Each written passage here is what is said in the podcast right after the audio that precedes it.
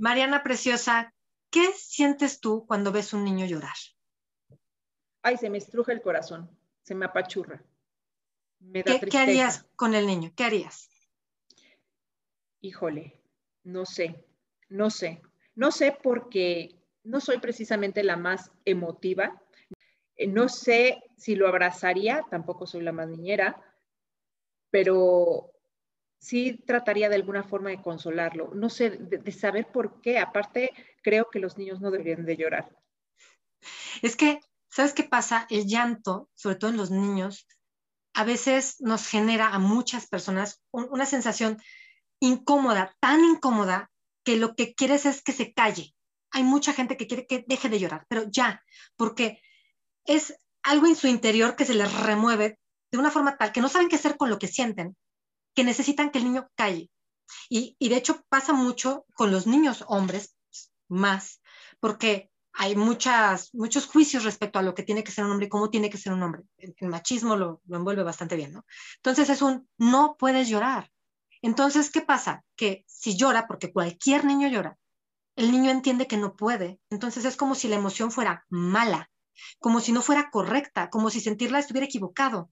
Entonces imagínate un niño que crece pensando y creyendo que sentir eso está mal, que lo hace alguien que la gente no quiere tener cerca, que lo hace incómodo cuando crece y se confronta con un hijo, por ejemplo, que llora no va, a saber qué hacer con él, porque su propio llanto le puede remover el suyo que no puede manejar. Y eso es lo que pasa mucho con las emociones. No sabemos qué hacer con ellas porque nadie nos enseñó qué hacer con ellas. Venimos de una herencia transgeneracional donde hay emociones no reconocidas y no validadas, que no tienen un espacio. El enojo, hay familias que no permiten que un hijo levante la voz, lo golpean o si llora, lo, separan, lo alejan de la familia. Vete y llora solo. O incluso si se ríen mucho. Exactamente. Entonces, hay emociones que, dependiendo de tu familia, de tu historia, incluso hasta de tu país, no, no son válidas, no se permiten, pero las sientes de todas maneras porque tú no puedes evitar la emoción. La emoción va a aparecer, esa, esa es inevitable, pero lo que haces con ella ahí es donde viene la decisión personal. Pero cuando no tienes herramientas, uno, para reconocer qué te pasa, porque a veces desde niños la, la callaste tanto que no reconoces ni siquiera si es enojo o si es tristeza. Por eso a veces el hombre enojado se enoja y golpea, hasta lastima. Claro. Porque le duele, porque no sabe ni qué hacer con el dolor. Y como no puede sentirse triste, me siento enojado. Y, sale, y, es una tergiversación terrible con las emociones. Oye, qué triste y sobre todo, eh, como bien dices, en el caso de los hombres, ¿no? A los que se les enseña desde chiquitos, no casi no deben de sentir, o sea, no debes de eh, llorar, no debes de sentirte triste, no debes de, no debes de, no entonces pobres, entonces están como en un hoyo express. Cuando tienen una novia, una mujer, una hija que llora, que somos más sensibles, que somos más emocionales, pues claro que no saben hacer, entonces compensan, ¿no? Compensan con lo, con lo correcto que es ser fuerte, que es ser fuerte para ellos, gritar, mandar, enojarse y como dices, en algunos casos hasta golpear. Y no hay control emocional. Exacto, o sea, tiene que salir por algún lugar. Y, y cuando tú lo encierras y lo metes y lo guardas en una caja y lo metes en lo más profundo, entonces la reacción se va a volver más inconsciente porque de que va a salir, va a salir. O sea, ese es el grito desesperado, es un pedido de auxilio y no lo digo para que la mujer se aguante, no, a ver, los límites están ahí. Él tiene que pedir ayuda, él necesita la ayuda, ¿no?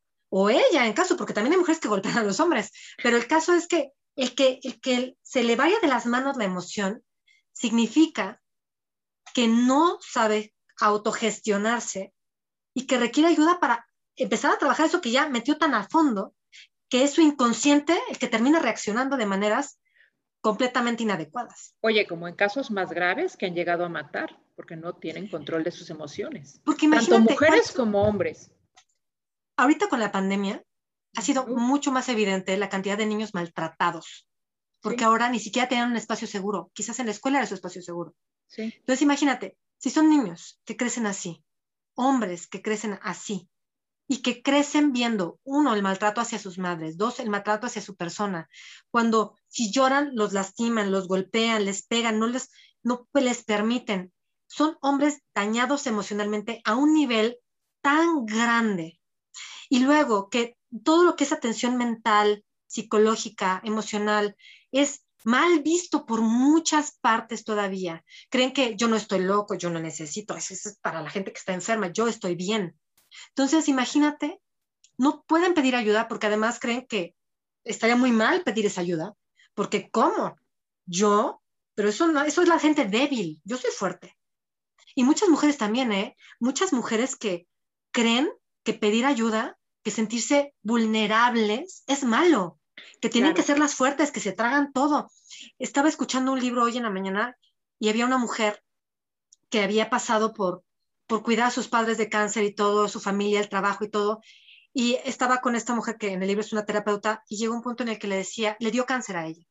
Y por, en un punto de la terapia le dice, es que la muerte es mi única salida a mi vida. Imagínate el no poder gestionar, el no poder dejarse ser vulnerable, porque tenía que ser fuerte para sus hijos, fue fuerte para sus padres, su única salida mental era morir. Y en cambio, esta, esta misma doctora psicóloga hablaba de otro caso de otra mujer que también tenía cáncer, pero que ella dijo, no, o sea, yo quiero seguir con mis hijos, yo quiero vivir, yo quiero... Y cambió completamente su mentalidad y vivió. Y la otra murió. Ay, no, qué y murió por... Claro, pero imagínate el nivel de que no puedo sentirme débil, no puedo. Mi madre fue fuerte, mi mamá, mi abuela fue fuerte. Y esto pasa mucho sobre todo con estas mujeres que son las jefas de familia, que no les queda de otra, que o salen o salen. Y, sentirse vulnerables no es una opción, pero necesitan tener un espacio en el que puedan ser vulnerables, porque esa emoción necesitan sentirla, porque si no se va a terminar reflejando en una enfermedad física, porque bien dice que el cuerpo grita lo que la boca calla. Y por eso es tan importante aprender a reconocer nuestras emociones, darles un espacio y aprender a hacer, saber qué hacer con ellas. Claro, como también hay otro ejemplo, para no irnos solamente con los hombres, es eh, cómo está mal visto en algunos círculos de la sociedad eh, estas exageradas, pienso, reglas de etiqueta en donde la mujer no se puede reír. O sea, casi casi es, o sea, que dices, oye, si estás contenta, ríe. ¿no? Brinca de emoción. Obviamente, a lo mejor aquí no es tan prudente, pero hazlo, trata de sacar también eso. Pero entonces las vuelven reprimidas, porque no solamente no sacan lo bueno, sino tan, digo, no sacan lo malo, sino también no sacan lo bueno. Entonces, como robot o qué, ¿no? me recordaste un anuncio que pasaban de una chica que estaba con la casa, te pasa en la casa con la suegra, y estaba el chiste y le hacía, ah", y luego te la pasaban con las amigas y con su cerveza, que creo que era un anuncio de cerveza, y la pasabas así atacada de la risa, ¿no? O sea, ¿cómo tienes que ser demasiado controlada en algunos aspectos? Ahora imagínate tener que ser controlada en todos. No, qué triste, Por ejemplo, no. hay culturas como la, cultura japonesa en algún punto de su historia era, para las mujeres era súper, hasta en los pies, o sea, tenían que usar un tipo de zapatos donde tenían que tolerar el dolor, decían que los pies les quedaban deformes y no podían decir ni sentir nada, o sea, y tenían que ser parcas y ni, ninguna emoción, ni serias. Y... Claro, Sí, no podían expresarse, ni siquiera físicamente, o sea, también en algunas, este, en algunas culturas, como les presionan los pechos para que no crezcan, los pies y la boca para que no hablen. O sea, entonces, bueno, ¿para qué? ¿No? Sí. Aparte, todas las enfermedades que volvemos otra vez, que pueden generarse por estarte tragando las emociones porque al final nosotros no solo somos cuerpo, somos cuerpo, mente y emoción. Y cuando no hay equilibrio, en algún lado termina reventando y generalmente es el cuerpo. Claro, ahora todas esas, esas cosas también te llevan a subir de peso, a comer de más, o sea, cuando te estás reprimiendo las emociones, te las estás comiendo, también te los estás pasando a la comida o a lo mejor al sobreejercicio, eh, y eso también te termina afectando porque siempre vamos a terminar, ¿eh? terminamos compensando, como tú dices. O lo opuesto, la anorexia. o la anorexia. La bulimia. o sea, te puedes ir a, los dos extremos. La vigorexia o la fodonguez de plano, no me muevo. O sea, sí, o sea, te vas a los lados, no puedes balancear, uno no está sano mentalmente.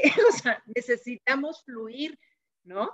Tiene que haber coherencia. Porque tu cuerpo va a ir con la coherencia de tu emoción y de tu mente. Va, va a seguir tú mismo, va a ser un reflejo. Sí. O sea, tu cuerpo va a reflejar lo que tienes acá. Así como dicen que tu casa refleja cómo tienes acá adentro, tu cuerpo es un Tu reflejo closet, evidente. tu cajón, Pili, tu cajón. Te voy a decir que este, el, el mes pasado yo tuve un taller este, gratuito de las heridas de la infancia. De hecho, en mi curso sale este viernes sobre trabajar las heridas del niño interior y cada herida tiene características físicas muy particulares.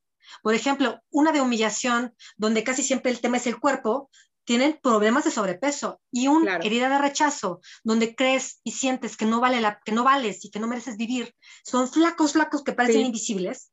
Ahí te puedes dar cuenta de cómo es tan evidente, cómo estas heridas emocionales se reflejan claramente en el cuerpo.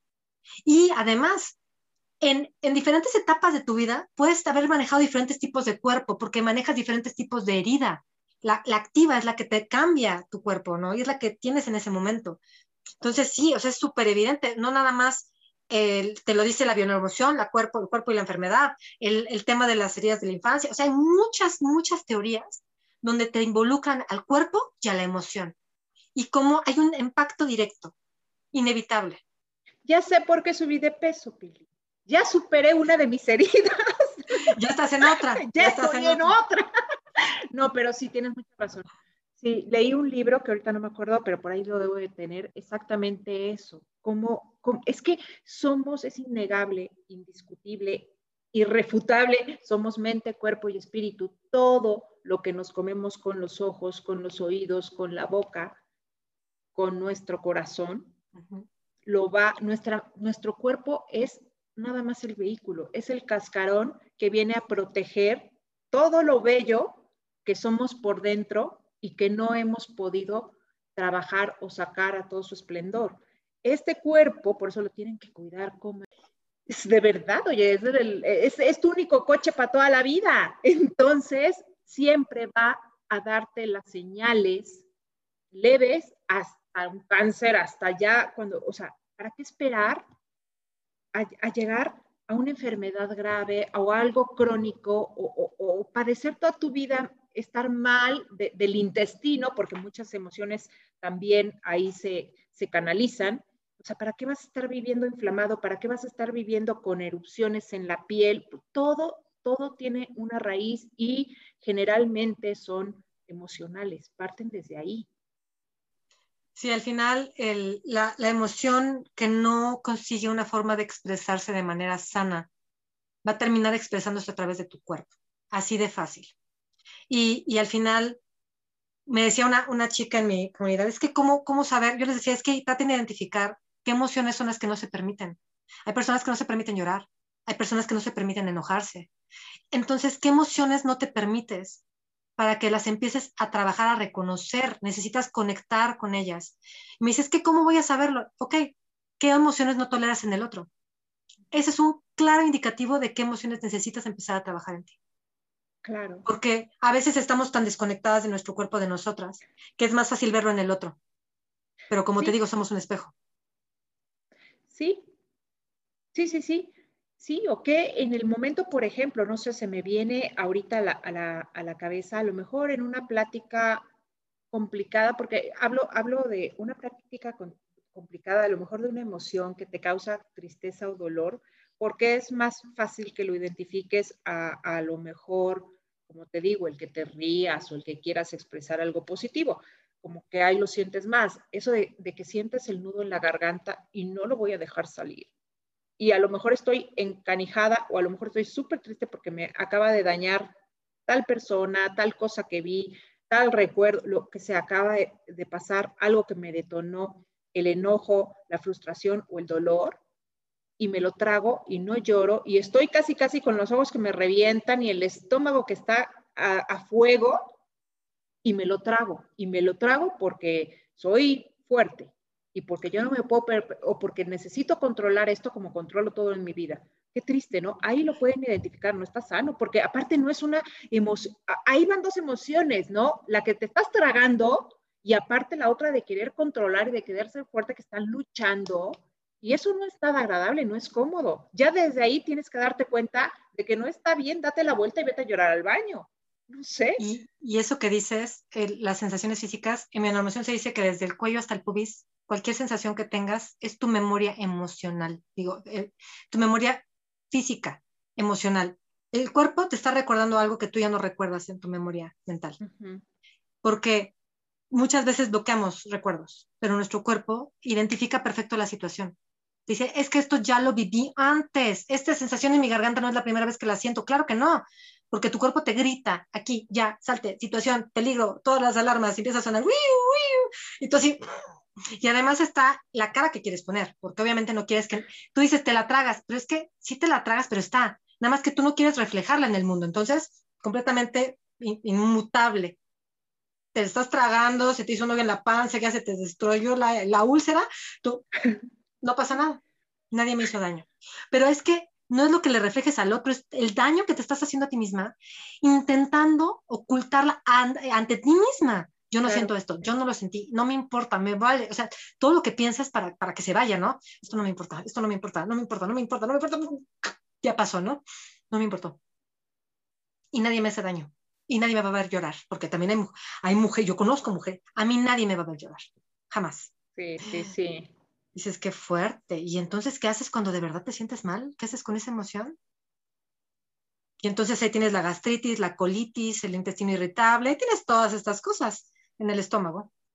Claro, como en estos, eh, los, me parece que también son los, los, chinos, en la acupuntura y todo esto, cómo están relacionadas las emociones a un órgano. Entonces, o sea, y es así como te curan, ¿no? Están viendo, bueno, a ver, está vino por dolor de riñón, no sé, bueno, ah, se enoja mucho, hace esto, digo, no sé mucho, pero lo que sí sé es que tiene un sentido, ¿no? Sí, es que yo creo que si indagáramos en las diferentes culturas ancestrales, las que tienen más tiempo, podríamos darnos cuenta que ellos ya sabían todo esto. Sí.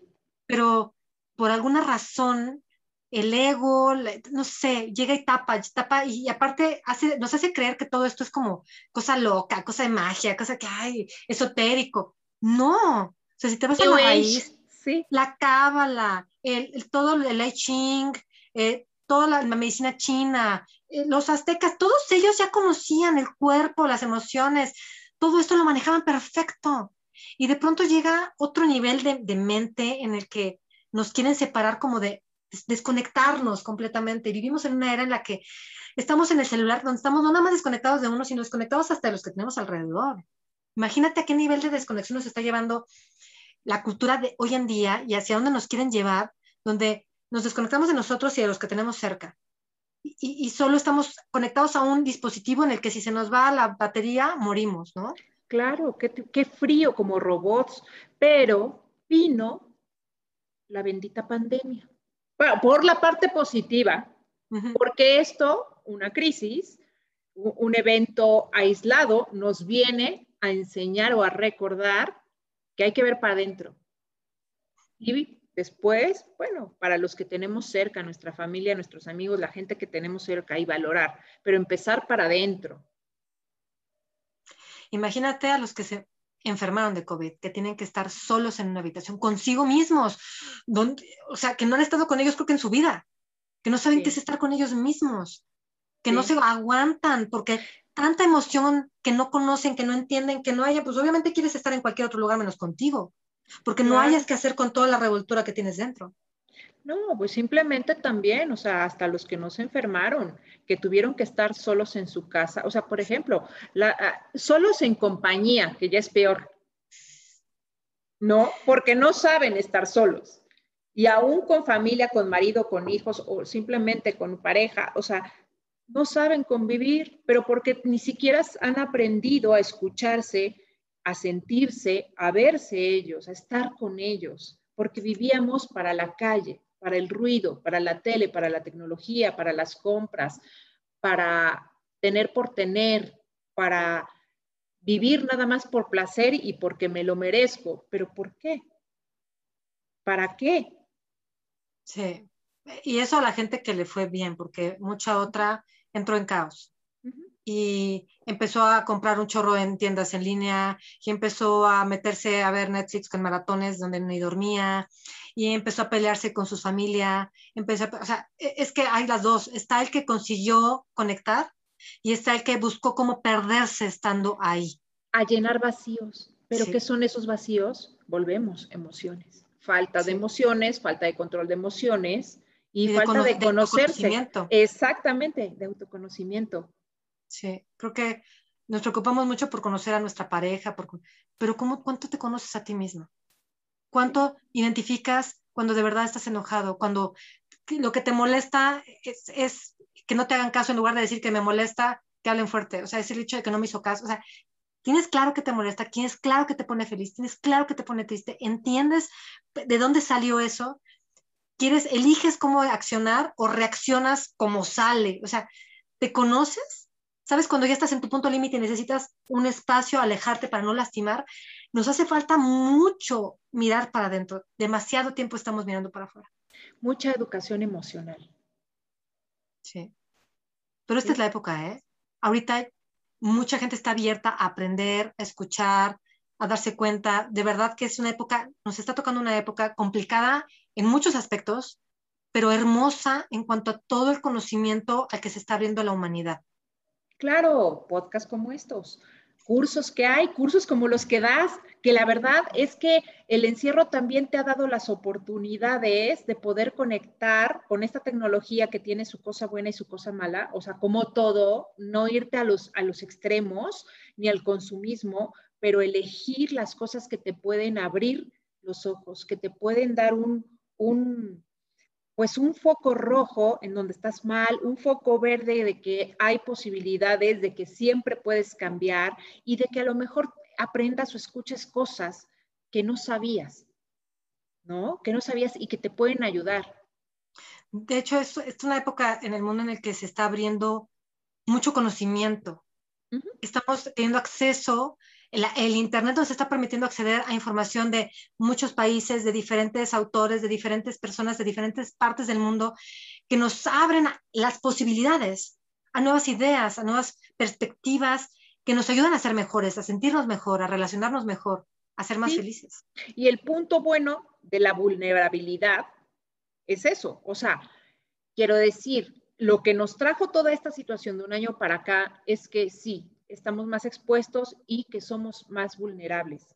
Y por eso hay que aprovechar esta vulnerabilidad para poder tocar nosotros mismos, nuestras propias fibras, para conocernos y para poder sanarnos, para hacer algo que ya hemos dicho mucho. Es un trabajo de todos los días, de todos los días, porque hoy cambio algo, hoy rompo o supero una herida y mañana tengo otra, pero bueno, van saliendo capitas, van saliendo capitas, pero estoy mejor. Y lo más bonito es que ya me cacho más rápido, ya me doy cuenta de, esas, de ese lenguaje que estoy usando, de esas emociones que estoy reprimiendo o que estoy también desbordando, porque también hay gente que por el mismo, el, control de las emociones, tú lo sabes muy bien, no es solamente reprimir, reprimir y explotar, sino hay, hay personas que hasta exageran esas emociones. A veces hay gente que quiere atención y busca la atención desde la enfermedad, desde el dolor, desde el sufrimiento. Hay gente que por eso no quiere salir de ser víctima porque creen conscientemente que si deja de serlo va a perder la atención de todas estas personas. Es, es, triste los motivos profundos por los que las personas hacen las cosas, por eso no se puede juzgar a nadie, porque cada uno tiene sus heridas, cada uno viene de lugares diferentes y tiene sus razones, las que fueran, para creer algo que para ellos es positivo. Es, es muy complicado y para sentir lo que sienten. Ahora sí que cada quien en sus zapatos, no podemos ponernos los zapatos de otra persona. Podemos comprender y a lo mejor tratar de entender, pero nunca lo vamos a entender al 100% porque no lo hemos vivido. No hemos vivido sus circunstancias, su infancia, las situaciones por las que ha pasado en toda su vida, entonces no sabemos por qué reacciona así. Podemos comprenderlo, pero no sentirlo, pero sí apoyarlos y apoyarnos a nosotros. Primero, tratar de entendernos nosotros, ¿no? Yo, yo recuerdo en una clase de emoción, no me acuerdo quién, quién lo dijo, decía que si tú estuvieras en los zapatos del otro, harías exactamente lo mismo que está haciendo. O peor. Punto. No, no, lo mismo. ¿Por qué? Ah. Porque vendrías cargando la historia, las todo, o sea, vendrías con todo ese bagaje que no pues podrías ser distinto. Claro, sería celo ella, claro, claro. Si de verdad, cuando decimos esa frase de, ay, es que voy a poner, ponte en sus zapatos, no puedes ponerte en el zapato del otro porque él carga una historia que es suya y que solo él conoce y solo él sabe cómo la vivió, cómo la interpreta y desde dónde vive lo que vive. Entonces decía este hombre, si tú estuvieras en sus zapatos, harías exactamente lo mismo. No podrías hacer otra cosa. Así de fácil. Una vez más, tienes toda la boca llena de razón, Pili. Bueno, esta persona que lo dijo, que no me acuerdo quién fue, pero fue de mis, de mis clases de neuroemoción, el que lo dijo. Bueno, las emociones necesitamos, uno, reconocerlas, qué emoción tengo, y tratar de tener también un abanico de emociones. No solamente existe enojo, tristeza y alegría, no, hay frustración, hay vulnerabilidad, o sea, hay más emociones, trata de ubicarla, que no entiendes qué te pasa, no sabes cuál no, no reprimiste, qué emociones te molestan del otro. Empieza a identificar. Entonces esa es la que tengo que trabajar. Necesito identificar cuando yo caigo ahí, porque cuando te enoja lo del otro, significa que o no te lo permites o te molesta cuando tú lo haces. Entonces, necesitas eso. Esas son las dos cosas. Y ya que las veas, ve dándote cuenta qué piensas, cómo que tu cuerpo qué te dice, para que les puedas dar un nombre a esas emociones y les des un lugar, las reconozcas. Muchos no las pueden reconocer porque de niños nadie se las reconoció. Por lo tanto, ellos no pueden reconocer. Ahora tú eres el adulto ahora tú tienes que ayudarle a este niño que tienes dentro a saber qué le pasa. Claro. Es tu chamba ahora. Dejar de ser la víctima porque fuiste niño y fuiste víctima en su momento. Hoy ya no eres ese niño toma tus pantalones o tu falda o lo que quieras de adulto y empieza a asumir y a responsabilizarte de comprender qué te pasa. Pilar Castañón ha dicho. no, y una tarea más que les voy a, a dejar de otra amiga, terapeuta en escritura terapéutica, que se llama Pili Castañón, les daría es, si no pueden, escríbanlas. Escribir de hecho, escribir, como, exactamente, si no pueden darle un nombre, escriban, lleven un diario, cómo se sintieron ese día, qué pasó, qué sucedió. Y ya cuando tengan, no sé, un mes, agarren y relean y vayan identificando patrones. Cuando me tratan así, es cuando empiezo a querer comer más. Ah, mira, hay un patrón, o sea que algo pasa aquí emocionalmente que yo actúo en mi cuerpo, o me empieza a doler el estómago, o mi gastritis se prende, o no, me da migraña. Te empiezas a dar cuenta de que hay patrones en relación a ciertas situaciones y puedes empezar a reconocer qué te pasa. Pero necesitas escribir y escribir qué te pasó, qué sentiste, qué pensaste. Ese día en la noche lo puedes hacer porque está fresco. Si lo quieres dejar para los viernes, pues quién sabe de qué te acuerdes. Pero si lo haces diario, que es un ratito, te va a dar un material enorme y fabuloso para conocerte mejor. Claro, hasta dormir muchas veces les provoca dormir después de un pleito, después de una oh. tristeza, después de una impotencia. Eso, y sacarlo y escribirlo también les va a ayudar a dormir mejor. Sí, claro. Soltarlo en un papel, en un lugar, darle un lugar, una, darle un espacio a eso que pasó. Les va a ayudar también a soltarlo pues ya tienen una tarea más para esta semana. Como ven, cada semana las tareas van subiendo, pero también el trabajo va a ir subiendo y de verdad les aseguramos de todo corazón que si hacen todo esto poco a poco, si van trabajando en ustedes, su perspectiva va a cambiar, su vida se va a ver diferente, se va a ver mejor, van a estar más positivos, más tranquilos, más saludables. y si llevan este diario, van a ver los cambios, se van a dar cuenta de la transformación. ¿sí? Y si quieren más terapia más profunda, ya saben, Pili Castañón, Castañón está en... En Metamorfosis Total Oficial, en Instagram y en Facebook. Listo. Pues gracias, Pili. Nos vemos en el siguiente y a ustedes nos escuchamos pronto. Por favor, si tienen cualquier duda, cualquier tema del que quieran que profundicemos, que quieran, que quieran platicar un poquito más, escríbanos en nuestras redes. Siempre están aquí en la descripción del podcast. Pueden contactarnos, mándenos un mensaje directo, lo que necesiten. Queremos aportar más salud a su vida, más vida a su vida. Y más paz.